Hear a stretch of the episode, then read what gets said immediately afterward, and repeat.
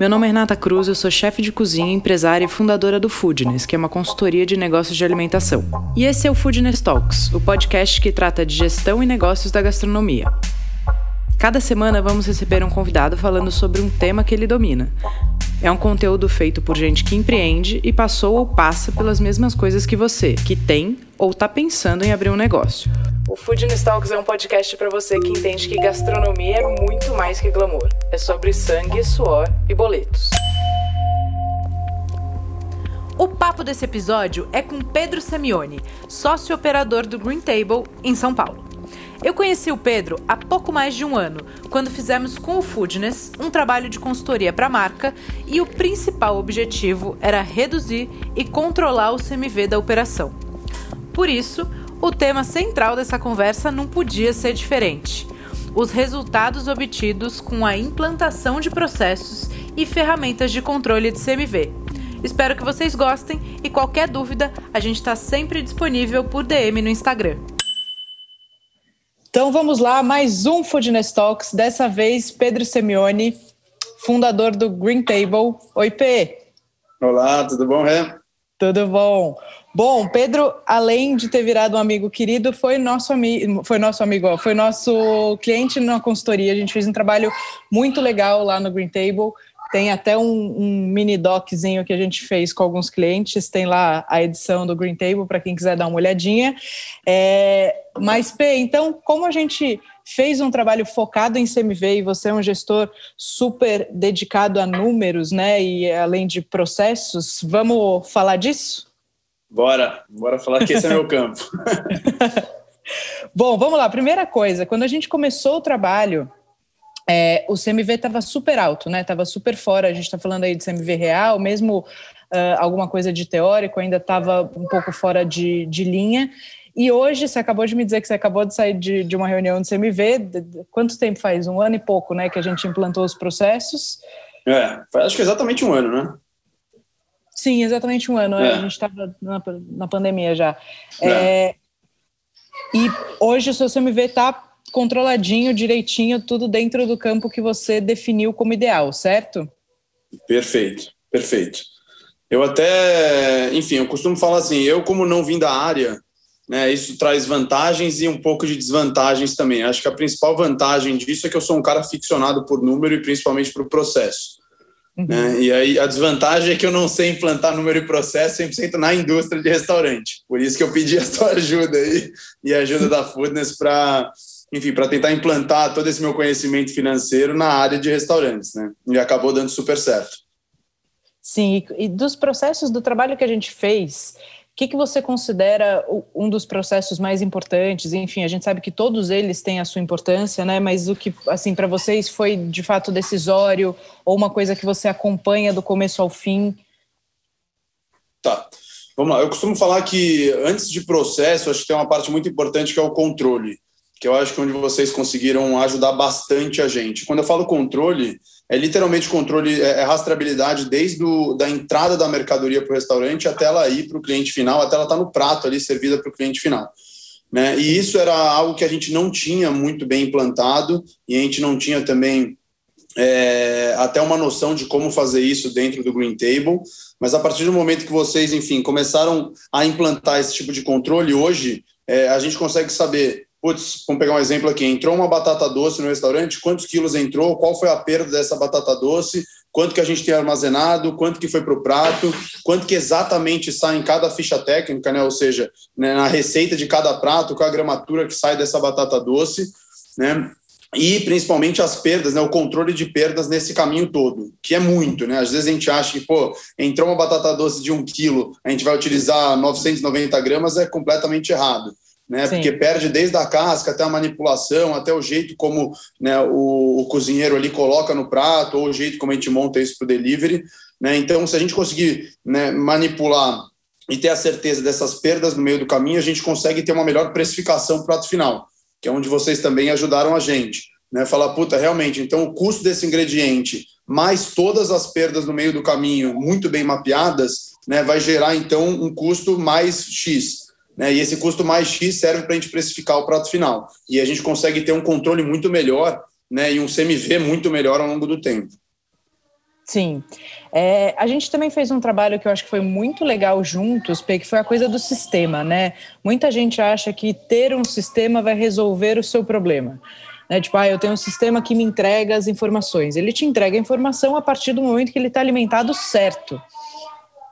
Né? Também a gente teve aí uma curva de aprendizado interessante. Queria que você falasse um pouco da história do sistema, como um sistema com a informação errada te alimenta também de um de um resultado errado, né? Perfeito. Na verdade, eu, quando a gente começou com a Fluminense lá atrás, eu acho que é o erro de qualquer empreendedor, eu achei que o meu sistema estava né, 100% alimentado, estava 100% correto. E eu já testei diversos sistemas de, de, restaurante, enfim, nesses dois anos de jornada, eu acho que eu já testei uns quatro sistemas e já presenciei também outros restaurantes atuando com outros sistemas. É, basicamente são todos iguais, assim, né? São todos que realmente eles podem até enganar né, o empreendedor, o empresário ali, porque às vezes você acha que está muito bem alimentado e você acha que os dados que eles te retornam são dados né, 100% verídicos, mas às vezes quando você vai mapear todo esse processo, você vê que não é. Né? Então, uhum. o que a gente fez ali no, enfim, desde o começo da consultoria até hoje, o que eu faço é, primeiro, revisitar o sistema mensalmente. Eu acho que isso deve ser feito assim em todos os negócios de atuação, não só em restaurante, mas qualquer né, empresa que você utiliza sistemas de RP é, ou de frente de caixa também, né, para saber se, enfim, se tudo que está colocado ali no sistema está correto, né, e se tudo está sendo traduzido para a realidade. E quando eu falo sendo traduzido para a realidade, é, por exemplo, o fato da perda, como eu te falei, é se a gente tem uma ficha técnica no sistema, ou seja, toda vez que eu vendo aquela batata doce, né, o meu sistema desconta 10 gramas, né, e na realidade era para ele ter descontado 45 gramas, porque tem outras perdas no processo, eu, como empreendedor, acabo ficando completamente enganado. Né? Então eu não vejo aquela realidade. Quando eu vou ver realmente, que era o que a gente estava vendo, o meu CMV real mesmo, né? Ele era muito mais alto do que o meu CMV teórico, né? Que era o meu Sim. CMV esperado ali em ficha técnica. Né? Então por isso que toda vez que a gente tem assim, o sistema tem que estar 100% alimentado. E aí, mais uma vez, eu enfoco na parte do processo e controle. Então, puta, se toda vez que tiver processo, controle, a gente consegue aplicar né, rotinas e colocar responsáveis para sempre fazer aquilo ali, aquilo ali não desandar em nenhum momento. É, e uma vez sempre alimentado, acho que ele consegue sim aí retornar né, dados mais verídicos. Sim, teve a história da gente imputar, a gente viu que estavam imputados pesos líquidos, né? Ou seja, pesos é, pós-manipulação. E aí ele estava te entregando, obviamente, um, um valor errado. Depois a gente trocou tudo para peso bruto, né? Que eram os pesos antes de fator de correção para ele calcular o custo daquilo. Você acha que, assim, esses aprendizados. É, outro dia eu estava num, num chat lá do, do Clubhouse e as pessoas estavam falando: não, se tiver um bom sistema é o suficiente, etc. Bababá. E eu sou, eu vou sempre no caminho inverso. Eu acho que o sistema ele é um facilitador na hora que você domina a parte teórica, né? Você entende o processo, você entende o caminho do, do, do, seu insumo, e aí você vai ter um sistema para te auxiliar nisso. É, você acha que o sistema sozinho ele se basta ou é essencial para o gestor aprender é, o caminho todo do, do insumo do começo ao fim? É, é eu, eu não só acho assim, como na minha perspectiva, eu tenho certeza que só o sistema não se basta. Né? E assim, uhum. isso eu faço em qualquer assim, o double check para mim, vindo de mercado financeiro, é tudo.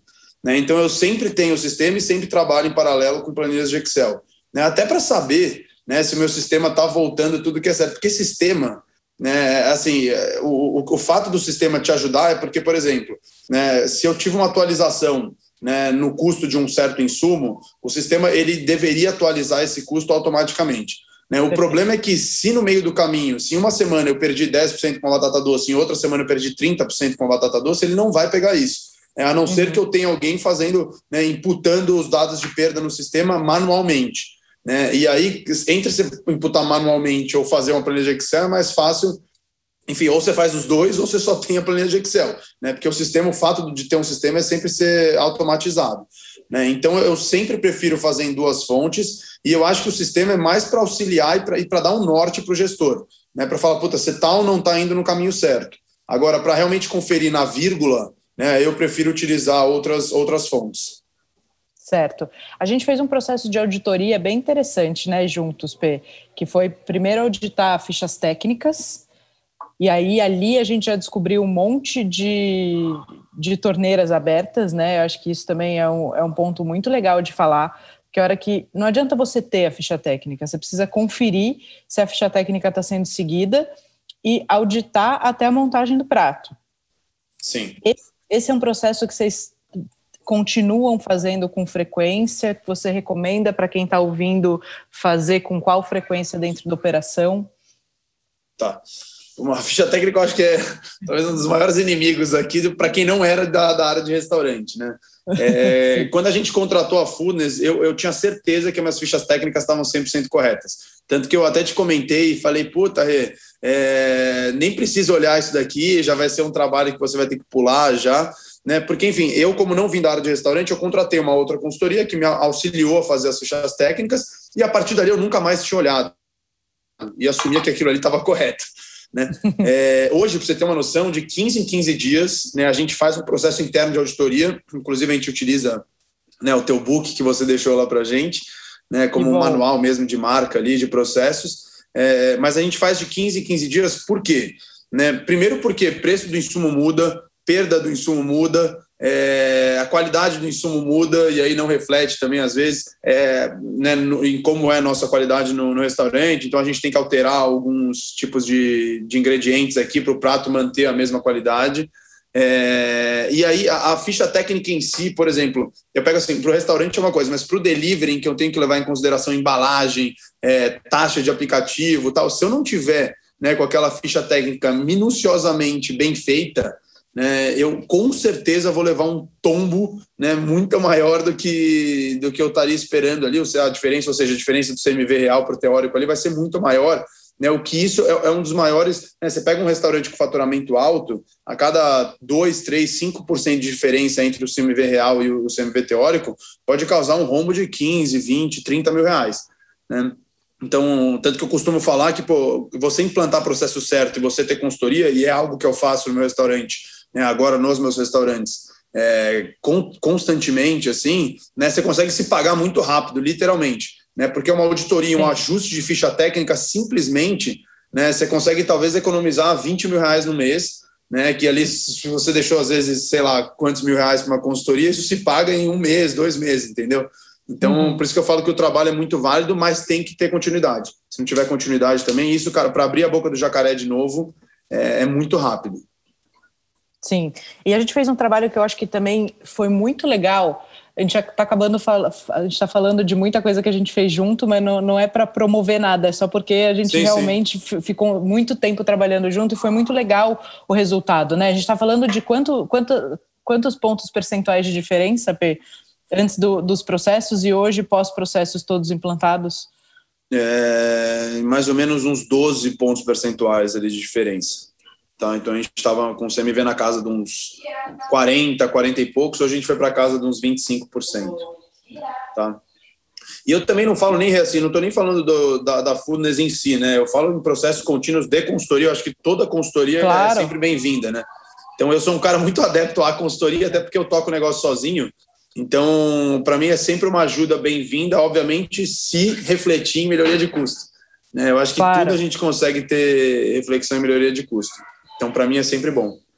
E acho que também é, encontrar pessoas que tenham identificação com você e que tenham os mesmos valores, né? Eu, eu sempre acho que os trabalhos que mais funcionam e que mais rendem são trabalhos onde o cliente também está muito aberto para receber, porque quando a gente entra na operação, né, a gente tenta fazer sempre com muito jeitinho, porque a gente sabe que as pessoas ali estão respirando aquilo, então o, os passos têm que ser dados com, com carinho, mas a gente também está no melhor lugar para apontar as falhas, porque a gente está chegando sem vício, né, a gente não conhece é, com profundidade as pessoas, então a gente consegue olhar e falar, hum, temos uma falha aqui importante, vamos dar uma olhada nisso, vamos dar uma olhada naquilo. E no seu caso especificamente, já que a gente está falando do trabalho que a gente fez junto, eu não acho que a gente teria nem metade do resultado se você não tivesse tão aberto. É, isso é uma outra coisa que eu, que eu, tava, que eu tinha anotado aqui para a gente falar. Eu, eu fico muito feliz e muito orgulhosa. Assim, no final do dia, eu falo que o Foodness é, um, é, é sobre pessoas, sabe? A gente entra ali para mexer é, a estrutura é, técnica, óbvio, de processos, mas isso é muito fácil. Quando a gente consegue, de fato, impactar as pessoas, é aí que a gente vê a mudança de resultado, né? E você é um cara que, tipo, me é, deixou muito feliz e orgulhosa no processo todo, porque você estava muito aberto, né? Você falou para mim, eu quero aprender, fala. Tudo que você precisa falar, fala. E, e acho que os bons resultados também derivam dessa disponibilidade do gestor. Você acha que faz sentido? Assim, você vê mudança em você quando você faz esses processos? Não, vejo total. Assim, na verdade, eu, eu tinha te falado desde a primeira reunião. Acho a minha maior dificuldade, talvez hoje no mercado ali de de restaurantes, agora, enfim, expandindo a marca, sempre foi e eu acho que sempre será pessoas. Né? Processos são ajustáveis, né? o técnico Sim. ali é ajustável, tem gente que sabe muito melhor que eu, que faz muito melhor que eu, mas pessoas realmente é uma dificuldade. E principalmente nesse business, a maior dificuldade, talvez, é a cara do gestor e do dono ali, a figura do dono do restaurante. Né, porque ele acaba sendo, né, é, é acaba sendo uma cultura muito centralizada e que eu acho que atrapalha muito esse processo. E quando a gente conversou lá atrás, eu até fiquei um pouco receoso, falei, putz, é, será, talvez vai sair um pouco da minha mão, eu não vou conseguir controlar o restaurante e tal, né? Mas eu vejo hoje em dia que talvez se eu não tivesse dado aquele turning point lá atrás, hoje eu não conseguiria ter expandido a marca.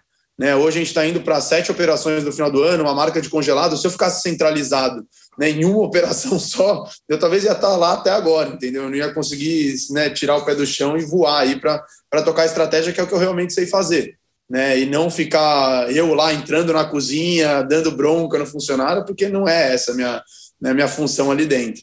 Eu acho que realmente é tudo sobre pessoas mesmo. Assim, se o, se o gestor estiver aberto e se, se, tiver uma boa liderança, né, obviamente, uhum. né, você consegue tocar isso com muita facilidade. Muito bem. P, é, teve um trabalho também que eu acho que foi determinante, que foi o treinamento da equipe toda, né? A gente treinou 100% da equipe em relação à CMV. A gente Sim. explicou para todo mundo o que era CMV e por que a gente estava controlando. Você vê reflexo disso até hoje, assim, das pessoas? Fez diferença eles terem esse acesso a essa informação, saberem o que é, saber por que está controlando? Vejo. Eu tenho até um pouco de, de receio até da palavra treinamento, porque assim, toda vez que eu, eu, eu olhava lá atrás, eu, quando eu trabalhava no mercado financeiro, eu contratei muitas e muitas consultorias e já participei também de muitas consultorias, né? Porque o, o, trabalho da consultoria em si eu acabava vendo como, quando eu não estava na gestão, né? acabava vendo como um trabalho que era implantado, dava um treinamento e depois sumia-se e ninguém nunca mais sabia do que, que a gente estava falando. Né? E aí, quando a gente fez o treinamento lá atrás, eu, eu fiz com você e fiz com uma outra consultoria também, que foi super, foi super efetivo, né? um trabalho de continuidade. Né? E quando eu falo continuidade, a gente usa esse manual aí né, como mantra mesmo, porque o treinamento ele é muito bom, mas as pessoas por si só elas esquecem, né? Sim. Assim, é, elas, é, obviamente que elas deveriam saber a raiz do problema, né? Então, o porquê que a gente está falando de CMV, o que, que é CMV, o que, que isso impacta na, na, na operação, mas no final das contas, e aí sendo bem aberto, e se não fizer, se não impactar na remuneração deles, né? Pô, já era. Né? Porque o cara fala, pô, beleza, eu vou reduzir, vou trabalhar aqui pra caramba, vou entregar um CMV, mas para mim não vai mudar nada se eu entregar um CMV de 30 ou de 40 ou de 20, entendeu? É, então, colocar isso na cabeça deles foi a primeira etapa, e depois fazer uma continuidade né, e mostrar para eles né, que, pô, assim, se você realmente fizer, qual que é o reflexo disso né, para uhum. assim, o restaurante como um todo, e a gente conseguiu mostrar isso muito bem na pandemia, né, que eu falava para eles, gente, a gente só está sobrevivendo agora pelo aquele papo lá de trás, né, porque vocês estão focados, então, senão a gente teria morrido na pandemia, literalmente. Né? Então, e aí eles começam a ver que pô, não é só o CMV também. Eles falam para mim, pô, mas também é, se a gente guardar as coisas melhores aqui, vai ter melhor higiene, vai ter maior qualidade de trabalho. Então, é, né? então tudo isso melhora para o ambiente de trabalho melhor, para uma, né, uma saudabilidade do negócio como um todo. Né? Então, hoje a gente implanta né, isso e a gente faz treinamentos. Aí eu já coloco a minha própria liderança para fazer isso, mas semanalmente. Né? E aí as lideranças semanalmente se reúnem com as sublideranças para depois passar isso para todas as casas é, e, e, dão treinamentos ativos mesmo. Né? Então a gente pega os tópicos, né? hoje é CMV, e aí o treinamento de hoje é CMV e tal, então a gente começa é, a relembrar tudo aquilo que a gente falou lá atrás né? e, e começa a mensurar, principalmente, que isso eu acho que é o mais importante, é mensurar né, e ver se isso está sendo feito no dia a dia. E aí, através 100% de controle. Né? Falar, puta, beleza, você sabe então por que, que impacta na sua vida, por que está fazendo errado aqui? Né? E aí é uma reexplicação e aí começa a cobrar em cima disso. E quando começa a cobrar em cima disso, a gente tem que remunerar eles né, sobre essa cobrança. E é o que a gente faz lá dentro hoje. Né? Então a gente separa, enfim, o percentual do faturamento e remunera, dado todos os KPIs ali que a gente considera importante para a operação ser mais saudável. Quais são os principais KPIs hoje de, de controle? Tá, então o principal deles é CMV, né, para liderança. O segundo principal é pessoas, e aí quando eu falo é despesa com o pessoal como um todo, né, e aí uhum. desde comida de funcionário até vale transporte, ou até otimização de equipe, né, para uma cozinha. É, depois a gente envolve alguns custos que a gente não considerava tão importante, mas que na hora do dia a dia a gente vê que é muito importante. Então, a gente tem uma parte de manutenção e conservação, né, controle, uma parte de controle de desconto, que isso é um absurdo, isso pode ir de 2 a 15% de faturamento se você não presta atenção. É, e, e toda uma parte que a gente chama de controle de custo fixo, né, que daí alguns estão na nossa mão, alguns não, mas que de alguma forma ou outra todos os funcionários fazem parte. Então, desde redução de energia elétrica até, enfim, negociação do aluguel em um período como a gente está hoje, entendeu? Sim. E teve um, eu lembro quando a gente estava fazendo trabalho junto, teve um trabalho de auditoria também em relação aos aplicativos, que foi super importante de ser feito, né, P? Tinha uma diferença muito grande é, de repasse. Sim. Isso você faz mensalmente? Explica um pouco disso para quem trabalha com o aplicativo, acho que é super importante de te ouvir. Tá. É, isso é, é, até bastante importante, até porque quando a gente, enfim, a gente fez recentemente uma, uma troca de aplicativo, mas quando eu era né, relativamente pequeno, é muito difícil você fazer esse check financeiro, esse controle financeiro, né? Porque está falando de números pequenos, de repasses pequenos, então o que está ali no o que tá ali no portal era o que eu assumia como certo e acabou. Né? É, hoje, para vocês terem uma ideia, assim, a gente faz um cross-check financeiro de três modos. Né? Primeiro, né, tudo que entra no banco, né? Segundo, tudo que sai de todas as adquirentes das plataformas. E terceiro, a gente cruza isso com o número de vendas. Né? Ou seja, basicamente é né, pegar todas as vendas que a gente fez através de todas as plataformas, então, ah, via plataforma de delivery, via Alelo, via Ticket, via restaurante, via tudo, né, faz esse total, desconta todas as taxas possíveis, né, e aí passo dois, vai no site das adquirentes ou nos portais, né, ver se isso está certo, se isso está fazendo sentido e se a taxa principalmente está correta. E passo três, ver se isso chegou na minha conta bancária, né, para ver se pô, realmente a gente está recebendo tudo aquilo que a gente vendeu. Né? E isso parece simples, mas lá atrás eu tive um problema sério, né? Que, por exemplo, a gente não teve repasse assim em um determinado mês de uma determinada bandeira, né? De 40 mil reais, né? Assim, a gente acabou recebendo 40 mil reais a menos do que a gente deveria receber. E se eu não faço esse cross-check da cadeia inteira, é, e paro simplesmente ali, ah, vou acessar o site do portal do adquirente ali, ver se realmente é isso que eles têm que me pagar. Pô, no, no lado deles está correto, né? Eles me falam que tem que me pagar 10, eles me pagam 10. Só que na realidade eles tinham que me pagar 50. Então eu tenho que fazer o cross-check desde a venda até o recebimento do banco. Só assim eu consigo pegar. Hoje eu implanto esse processo uma vez por mês, né? Porque é um processo assim, né, que leva um pouco de trabalho, a gente perde quase um dia fazendo isso. Mas eu vou te dizer assim, uma vez a cada dois meses, na média, a gente pega algum tipo de erro de repasse.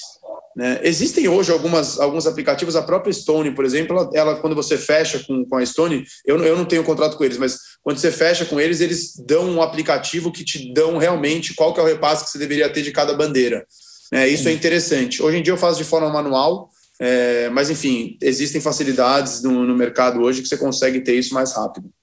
É, eu, eu, resolvi abrir esse parênteses aí no nosso tema central, que é a CMV, porque eu lembro que isso foi super importante quando você começou a fazer, né? Descobriu aí, é, é, e era um valor realmente muito expressivo. Então, para quem trabalha com aplicativo, não deixe de fazer esse processo de controle, que é essencial para você receber tudo que de fato você vendeu, né? Exato. O P, fala um pouquinho do, do, processo de auditoria de proteína, que é uma coisa que, para controle de CMV, é essencial, né? A partir do momento que a gente entende que a proteína é o seu maior custo dentro de insumos, é, o processo que vocês fazem no Green Table e né, do recebimento até, até a ponta. Tá. Vamos lá. Hoje no Green Table, em média, as proteínas representam quase 45% do custo de todos os pratos. Né? E quando eu falo prato, é a experiência completa, né? Salada, mais proteína, mais o acompanhamento. Então é um custo assim muito, muito expressivo dentro da, da cadeia como um todo, e é onde a gente tem maior enfoque. Né? Eu costumo até falar assim, quando um, um empresário, um empreendedor de restaurante está começando a fazer esse tipo de auditoria, é sempre melhor começar pelos top 20, assim, porque é quase impossível né, você fazer 100% dos seus produtos. E Sim. normalmente, via de regra, né, os top 20 representam, que é aqueles 20, 80, né? Os top 20 quase sempre representam 80% do seu custo. Né? Então, você conseguir dar enfoque nos 80% do seu custo, você já está, assim, mais do que meio caminho andado. É, a auditoria de proteína dentro do Green Table ocorre desta forma. Né? A gente, antigamente, todas as proteínas a gente comprava inteiro, né? ou seja, o filé inteiro, a gente fazia os cortes dentro de casa e a gente tinha um cardápio zero otimizado. Né? Quando eu falo isso, é, pô, a gente pegava um filé mignon, a gente cortava, né, ficavam 20% de apara e 80% de filé mignon. A gente utilizava os 80%, os 20% era literalmente lixo ou comida para funcionário. Ou seja, de cara a gente já perdia 20% da, das proteínas. Né? Aí o primeiro passo foi, bom, é, se a gente não for porcionar a proteína, né, ou seja, se a gente não comprar isso já porcionado, né, vamos pensar em uma alternativa para essas aparas, porque a para, pelo nome, parece ser uma comida ruim, mas é o puro filé mignon. Né? Não, tem, não é a gordura da carne, né? É um filé mignon que daria para você fazer um bom picadinho, enfim, um outro prato, né? Então, o primeiro dos pontos foi que eu me atentei e falei, puta, realmente a gente precisa fazer um cardápio muito mais otimizado. Né, e a gente fez. Né, esse foi um dos primeiros pontos que teve uma redução drástica do CMV, porque a gente deixou de ter muita perda. Ou seja, a gente aproveitava boa parte da, da proteína.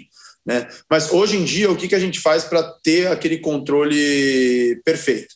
É, passo um, toda a proteína que dá para comprar porcionada eu já compro. Né? Isso me adianta assim 90% do caminho.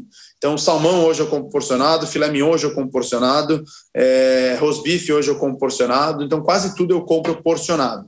Né? E aí você vai falar, pô, mas o porcionado é 10, 15% mais caro que o normal. É, né? mas via de regra você tem uma perda de 15% a 30%. Então, na ponta do lápis, se você não utiliza a para, na ponta do lápis vale muito mais a pena. É, hoje, mesmo toda vez. Assim, quando, mesmo quando você. Mesmo quando você encontra um, ou monta um prato específico, né, cria um prato específico para o uso da para, ainda assim você tem o risco da manipulação. Né, e Perfeito. o risco do, do, rendimento, do aproveitamento. A mão do Zé, a mão da Joana são diferentes, por mais que eles estejam treinados, é, o rendimento pode ser diferente. Quando você compra porcionado, você paga mais caro, obviamente, mas você reduz a praticamente zero a sua perda em manipulação, né? Não tem porquê. Você comprou 10 filés, tem que ter, vendeu 9, tem que ter um no estoque.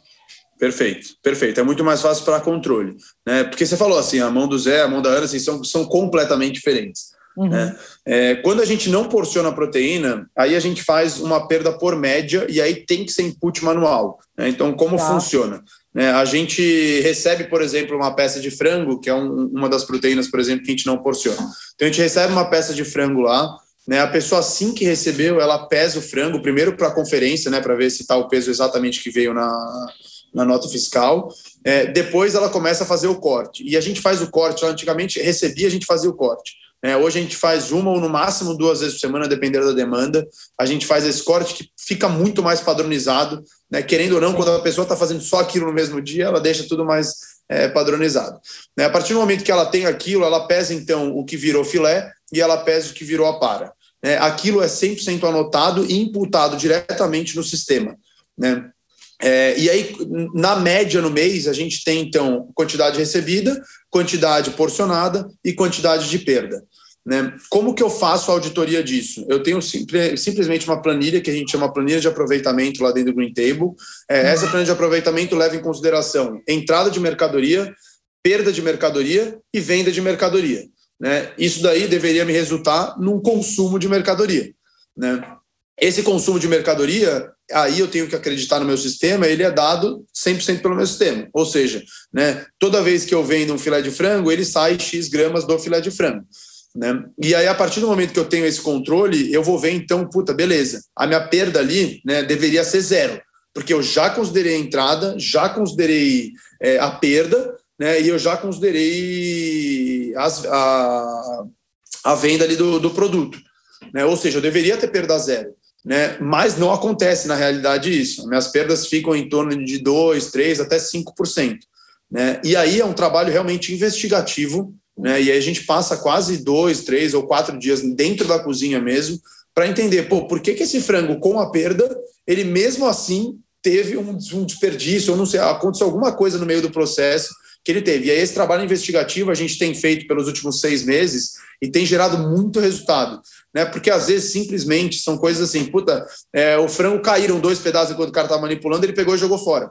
Né? E a gente fala, pô, mas como assim, né? Isso daí tem que estar tá anotado. Só que o cara, puta, não vou anotar porque não está na minha não está na minha alçada e aí vou perder CMV. Mas a gente consegue traduzir isso, né? Quando a gente vai fazer essas Sim. planilhas, isso sai, né? De alguma forma ou outra, se você tem 100% de controle, isso sai. Tá? Então a gente tem um controle assim bem assim crítico e extenso. Precisa de pessoas para isso, mas mais uma vez essas pessoas se pagam rapidamente. Né? Uma pessoa que eu faço fazer o controle, se ela pegar né, 2, 3% de, de, de desvio ali, né, ela já, já mais do que se paga no mês. Tá? Sim, sem dúvida. E fala um pouquinho do, da auditoria de montagem também, que foi um processo muito bacana, né? A gente tentou padronizar ali todos os, uh, as colheres e, e medidores para fazer as montagens, porque também, para o pessoal que está ouvindo, na hora, não adianta a sua ficha técnica estar tá perfeita, está fazendo todos os controles na manipulação e na hora de montar o prato, tá bangu, assim, né? Um, um prato vai de um jeito, outro prato vai do outro. É, isso é ruim para a percepção de cliente e pior ainda para sua planilha, né? Perfeito, esse é isso tudo. Assim, na verdade, eu, eu antes também de começar com todas as consultorias, eu achava que meus pratos eram lindos e estavam exatamente seguindo a ficha técnica. Mas quando a gente parou e realmente a gente viu, fez um, um teste ali com foto, né, a gente viu que todos os pratos eram completamente diferentes. Né? Isso é horrível para a percepção do cliente, que o cara vem, né, come uma quantidade de, de legumes um dia, chega no outro dia, a quantidade de legumes é muito maior ou muito menor, é horrível. Né? Então, é, a, a, gente tentou, e até hoje a gente faz isso, né? primeiro, né, tudo que dá para porcionar, a gente porciona. Né? Ah, mas você vai gastar com saco plástico para porcionar? Pô, custa 5 centavos o saco plástico, né? uma perda de, de, sei lá, 10% de produto é muito maior que isso. Né? Então, 100% das coisas hoje que dá para porcionar, a gente porciona. O que não dá para porcionar, que daí são ingredientes para montagem de salada mesmo, e aí não tem como você deixar uma salada pronta, né? com todos os ingredientes dentro de um saco, enfim, porque alguns ingredientes soltam água, soltam líquido, acaba, acaba estragando um pouco a salada. É, aí sim a gente fez implantação é, de medidores para controle. Né? E aí mudou completamente a vida, assim, porque hoje tudo que, que entra é 100% porcionado e a ordem como entra, a salada em si também, ela fica visualmente né, igual. Né? Então, assim, é, é o que a gente chama lá de padrão Green Table até, né? Os pratos, assim, se você pede uma salada Green Table hoje, ela tem que ser exatamente igual. Né, seja no prato, né, que daí a gente tem uma montagem, ou seja na caixinha do delivery, que a gente tem outra montagem, mas a gente só consegue fazer isso se a gente tiver 100% de controle. Né, e hoje a gente achou o porcionado, a gente deve porcionar talvez 80% dos itens lá. Né, então, por exemplo, todos os acompanhamentos hoje já são porcionados. Né? E aí você pega um, sei lá, uns tais vegetais, que é um acompanhamento, ele já está 100% porcionado. É, e se você pega também a parte da salada, elas são 100% com medidores e a gente tem um controle assim bem efetivo e isso também acaba refletindo para o prato do cliente também ficar sempre igual e na percepção, né? Quando o cara pede, ele pediu a salada três vezes seguidas, né? eu, eu sou esse perfil de cliente, eu gosto de uma salada, bom, lá no Green Table eu como sempre a mesma.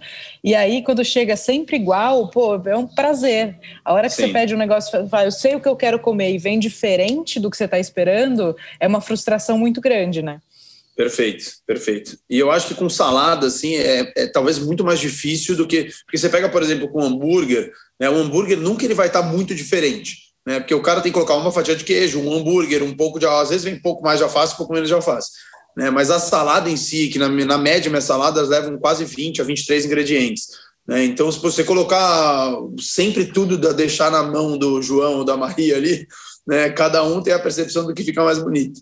Né? E aí acaba virando uma zona mesmo. Né? E hoje, como a gente está expandindo assim, uma velocidade bem maior do que a gente estava esperando, né? Quanto mais controle você tiver e quanto mais processo você tiver, né, fica muito mais fácil para todas as casas servirem a mesma salada, independente de onde você estiver, você vai pedir a salada, vai ser ficar sempre igual. Muito bom. P, e estoque e inventário, que foram processos também, né? Estoque. É, outro dia eu estava dando uma aula e falaram, mas tem que deixar o estoque trancado? vou repassar essa pergunta para você. tem, tem que deixar o estoque trancado. E principalmente tem que, ter a, né, tem que dar uma responsabilidade para quem fica com a chave. Né, que eu acho que isso é o mais importante, além de deixar ele trancado. Porque no começo a gente deixava o estoque trancado, né, só que oito pessoas tinham acesso à chave. Né, e aí é a mesma coisa que não deixar trancado. Né, então, mas realmente tem, não é uma questão de talvez desconfiança, é uma questão de sim, assim, né, as pessoas, se a gente não tem uma noção e uma rastreabilidade do produto, de onde ele está exatamente no restaurante, ele acaba se perdendo. E, e, são casos assim bizarros de que, pô, a pessoa pegou um saco de farinha, né? E aí, puta, ela esqueceu numa outra sala no restaurante que foi conversar com outra pessoa, acabou ficando aquilo ali, passou da validade e perdeu o saco de farinha.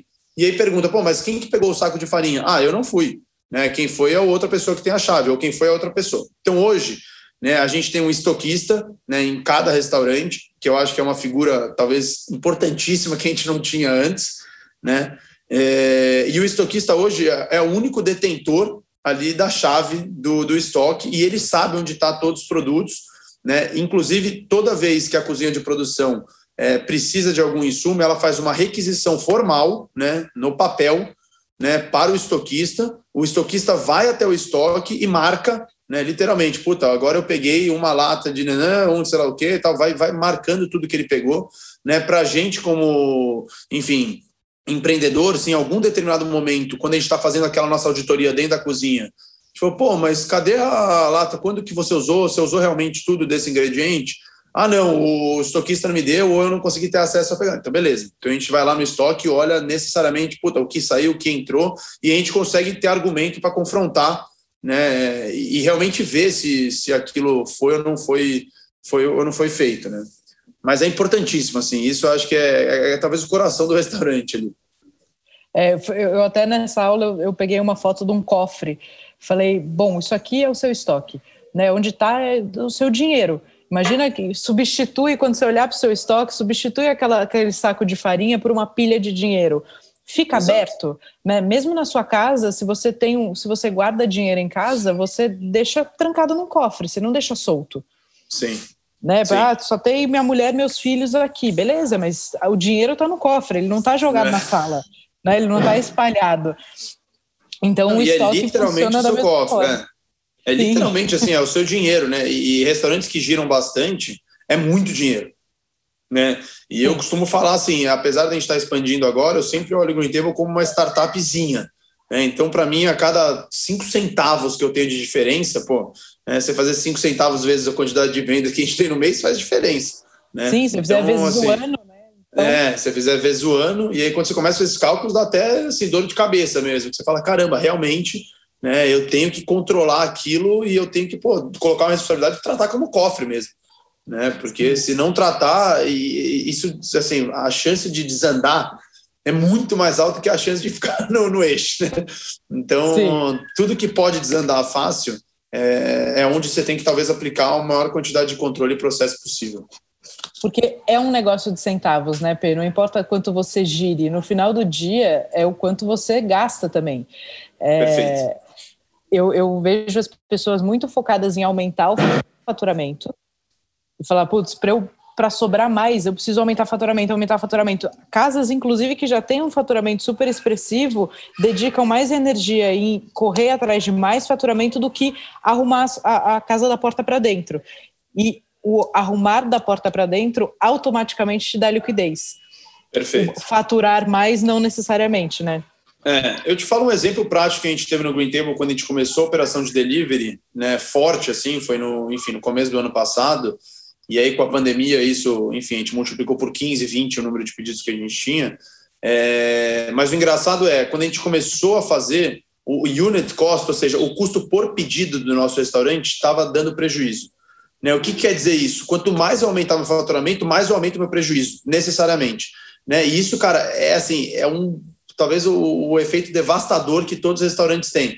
E aconteceu na prática com a gente. A gente passou a vender 20 vezes mais o número de delivery e o nosso prejuízo aumentou umas três vezes.